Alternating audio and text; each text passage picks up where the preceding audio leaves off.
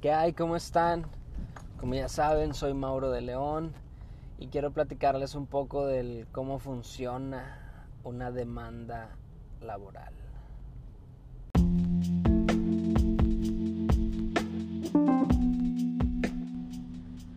Entonces, bueno, ya algunos de ustedes sabrán que mi, mi acentuación dentro de la escuela no fue el área laboral, yo más bien me inclino por la materia mercantil, es la que me gusta, civil, quizá familiar, un poquito de penal, pero bueno, la laboral sí le saco un poquito la vuelta.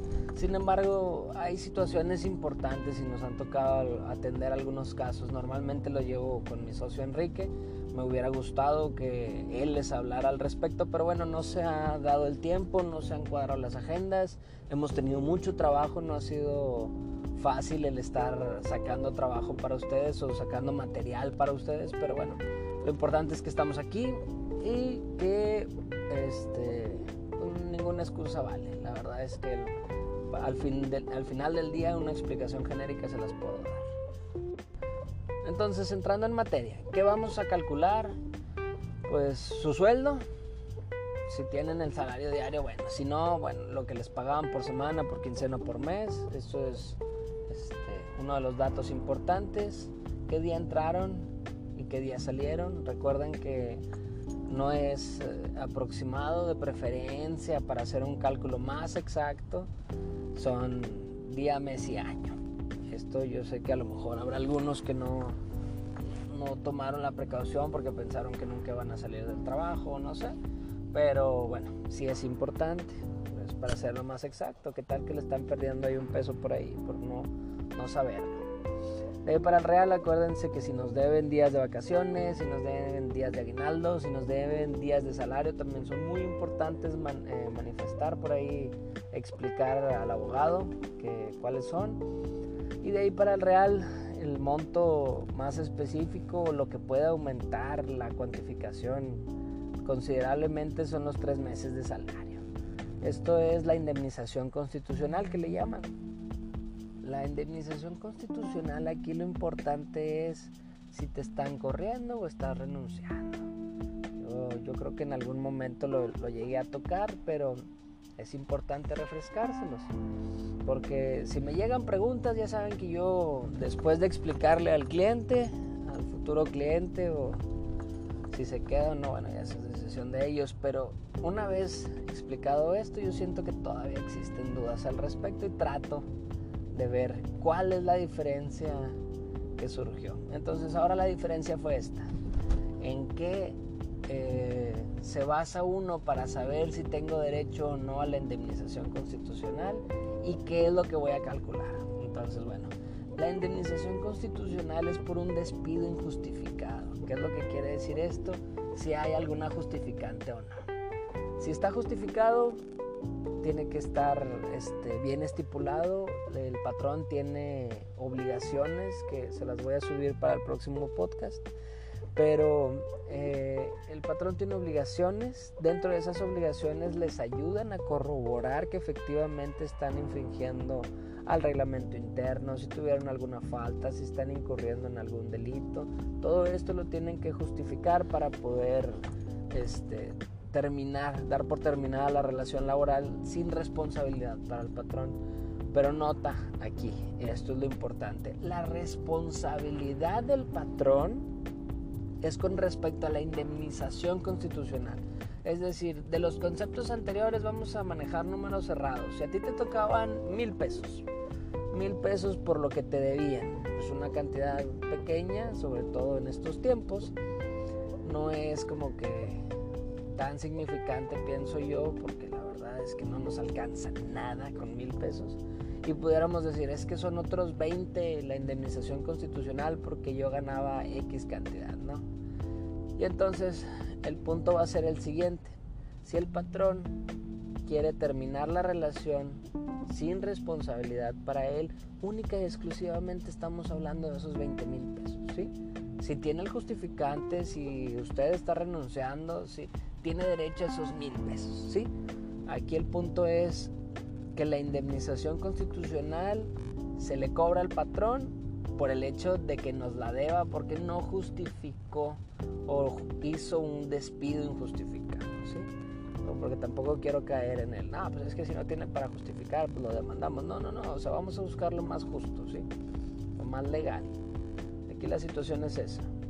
Si el Señor tiene razón y nos está corriendo porque, porque incurrimos en alguna falta dentro del trabajo de cualquier índole, pues tiene derecho a, a rescindir de la relación laboral y por obvias razones sin responsabilidad para él son las la indemnización constitucional.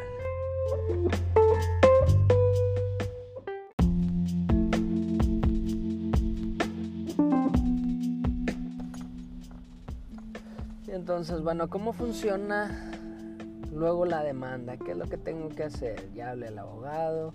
¿Qué es lo que va a hacer el abogado? ¿Cuáles son las funciones? ¿Qué anda haciendo? ¿Por qué me la hace tan larga? Bueno, mira, aquí la intención es esta. Se hace el escrito, se firma el escrito, se presenta el escrito.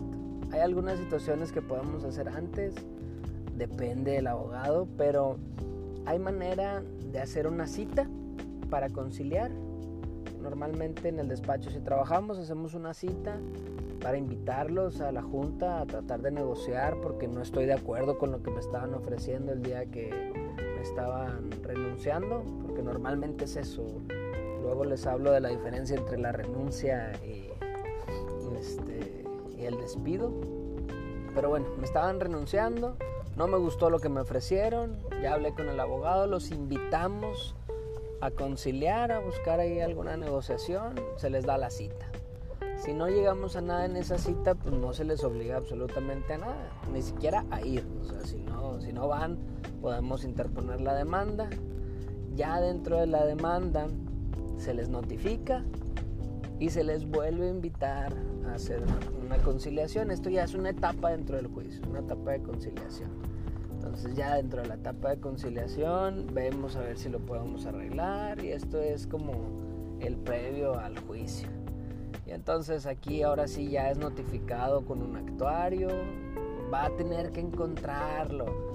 O sea, la verdad es que si llega el actuario y le dicen que ahí no vive, que ese no es el patrón o que lo desconoce de alguna manera o que ni siquiera existe esa persona, se va a hacer más larga la situación. Entonces, vamos a batallar nosotros como abogados y a lo mejor usted de por sí, la junta está atiborrada de trabajo. Para darnos una fecha de una audiencia se pueden tardar un mes y entonces pues ya se tardó el mes. Si no encontramos, pues hay que volver a tratar de notificarlo antes de la fecha. Y si se nos pasa la fecha porque no alcanzamos, lo intentamos varias veces, pues hay que volver a intentarlo. Y es la vida cansada. La verdad es que es muy pesado, sobre todo cuando no, no pega rápido la notificación. Ya después de la notificación es más por la cuestión del trabajo del, juzgador, ya de la junta y de, los jueces de la junta, pero al final del día lo importante es que nos tengan paciencia. Todo se puede, inclusive el amparo, o sea, el amparo también tarda un buen tiempo. Ya pasamos así como por la etapa de pruebas, ya nos dictaron el laudo en cuestiones laborales, se llama laudo, no es una sentencia, pero bueno, ya nos dictaron el laudo.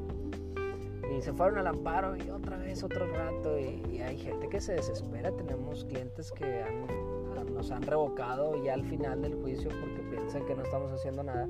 Y la verdad es que no es cierto, sí estamos cumpliendo con nuestro trabajo, cumplimos con los tiempos del juzgado, pero pues se hace pesado. Entonces, bueno, ténganos un poquito de paciencia. Este capítulo va más encaminado a explicarles cómo funciona la junta. Si tienen alguna duda, si quieren que hable específicamente sobre algo, bueno, ya les iré explicando más adelante. Gracias.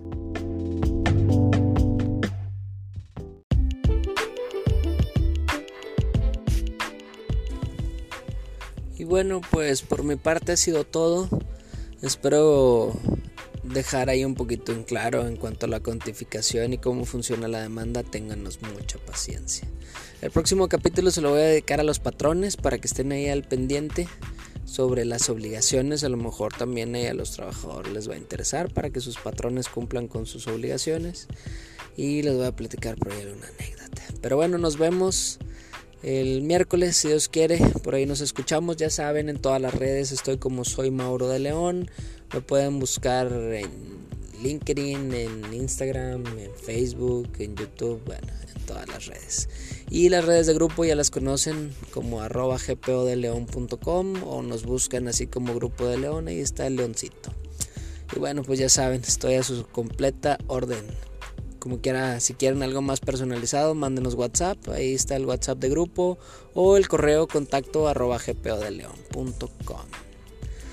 Bueno, nos escuchamos por ahí, o bueno, me escuchan si Dios quiere el próximo miércoles. Saludos y éxito.